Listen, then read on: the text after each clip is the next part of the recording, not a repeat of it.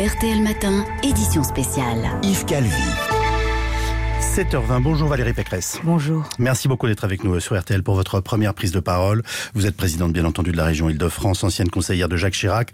Euh, je disais de vous il y a quelques instants que vous aviez été un vrai bébé Chirac. À 31 ans, vous arrivez à l'Élysée, c'est bien cela? Oui, mais c'est pas ma première euh, rencontre avec, euh, avec Jacques Chirac. En fait, je l'ai rencontré euh, quand j'avais 26 ans. En 94, c'était à l'époque de sa campagne présidentielle, au moment où il était au plus bas dans les sondages.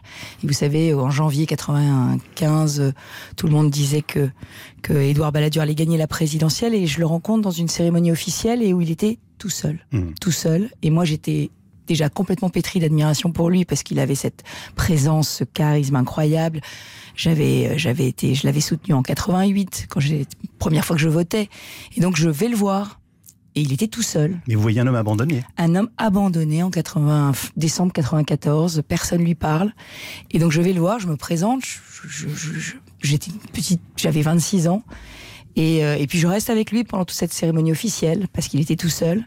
Et à la fin, il me dit Est-ce que vous avez envie de faire de la politique? Et ce jour-là, moi, j'avais, j'étais à milieu de la politique, à milieu de tout ça. Et ça, c'était notre première rencontre. Et puis, en 97, après la dissolution, il est à nouveau tout seul. Euh, il est à nouveau abandonné. Il a tout perdu.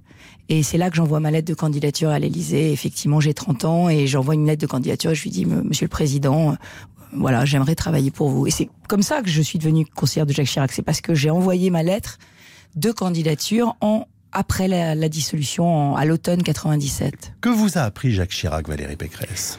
Oh là, il m'a appris, euh, il m'a appris euh, tout, la politique, puisque là encore, il me recrute. euh, il me recrute, c'est donc la période de la cohabitation, c'est 98. Il est tout seul à l'Élysée, plus personne euh, ne, ne s'intéresse à lui. Tout le monde pense que cette dissolution ratée, c'est la fin de sa vie politique. Oui.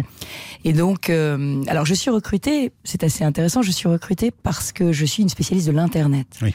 Et vous savez qu'à l'époque, il était complètement traumatisé par cette affaire du mulot, Oui, cette bah, vous lui souris. avez expliqué le mulot pour dire les choses simplement. C'est ça, Voilà. cette souris qu'il n'avait pas réussi à cliquer. Et alors, euh, tout le monde s'était moqué de lui. Et, et donc, on, on dit le mulot. Et Claude Chirac, euh, pour laquelle j'ai évidemment une, une- une immense pensée euh, ce matin et, et que- et à laquelle j'ai mis un, un message d'affection hier parce que parce qu'elle a été admirable pendant ces dernières années. Claude, Claude euh, se dit, bah, il faudrait que euh, voit plus loin. Il est président de cohabitation maintenant. Il faut qu'il s'intéresse à tout ce qui se crée, donc à l'internet.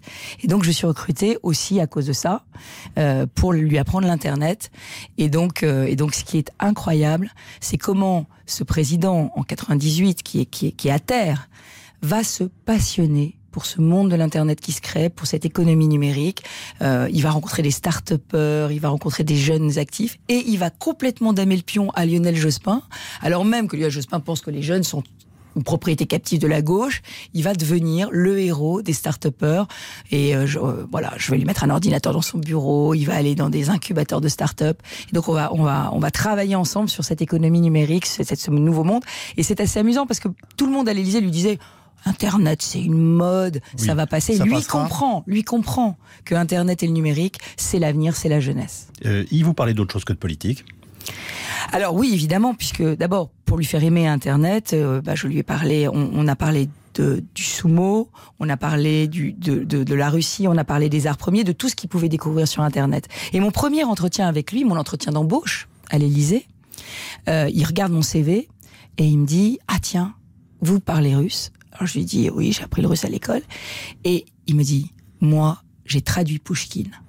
Alors, les bras m'en tombent et il me dit oui parce que j'avais un vieux monsieur russe qui vivait euh, dans la maison de mes parents, dans l'immeuble de mes parents et qui venait quand j'étais euh, quand j'étais enfant me donner des cours particuliers de russe. Donc ce qu'on ne sait pas, c'est que Jacques Chirac parlait couramment le russe. Et ensuite, il regarde mon CV, il me dit ah vous avez appris le japonais. Alors je lui dis oui quand j'étais à HEC, je, je m'ennuyais un peu donc je voulais découvrir des cultures. Il me dit le Japon c'est ma passion. J'ai fait 40 voyages au Japon. J'aime le Japon. Euh, c'est un pays merveilleux, cette culture, cette civilisation. Et il part. Et donc euh, voilà. Donc peut-être que ce qui l'a intéressé dans mon CV, c'était effectivement peut-être l'internet, mais aussi ces, ces, cul- ces cultures qu'il aimait. Comment expliquez-vous qu'il ait voulu donner de lui une image parfois un peu brute et premier degré euh, pour se protéger, alors qu'on sait qu'il avait en fait toutes ces curiosités et cette culture incroyable profondément inscrite au fond de lui? C'est une protection? Vous savez ce ce qu'on disait de lui. On disait que c'était euh, le seul homme politique euh, qui cachait ses, ses livres de, de poésie derrière des revues pornographiques. Euh, en général, c'est plutôt l'inverse qu'on fait. J'entends bien. Non, mais c'est un homme d'une culture extraordinaire. Mais en même temps, j'ai un autre, j'avais une autre attache en partage avec lui puisque puisque j'ai épousé un Corésien. Et donc et donc ah. la Corrèze aujourd'hui est, est, complètement en deuil. Et, et, et j'ai une pensée vraiment pour pour tous mes amis corésiens aujourd'hui il aimait profondément cette terre de Corrèze, cette terre française.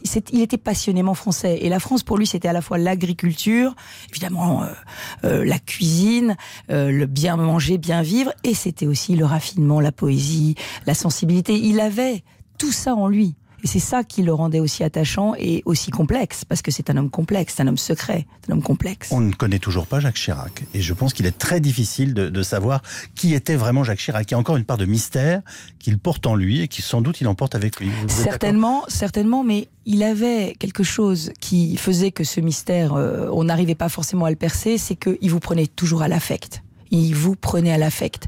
C'est-à-dire que vous étiez toujours, Monsieur Calvi, un fils pour lui. Et c'était toujours en tant que père, en tant que grand-père qu'il vous conseillait. Et alors, on en souriait parce que nous, euh, parce que quand il nous voyait, il nous disait alors, je vais te donner un conseil de père. Si tu étais ma fille, et quand il m'a lancé en politique, puisque c'est lui qui m'a dit, mmh. il faut que tu ailles te faire élire, il faut que tu deviennes une femme politique. Euh, on a besoin de femmes, il faut y aller. Et donc on sortait de son bureau et on se disait, ça fait quand même une immense fratrie. Oui, c'est évident. Ça faisait une immense fratrie. Une dernière question, si vous le voulez bien.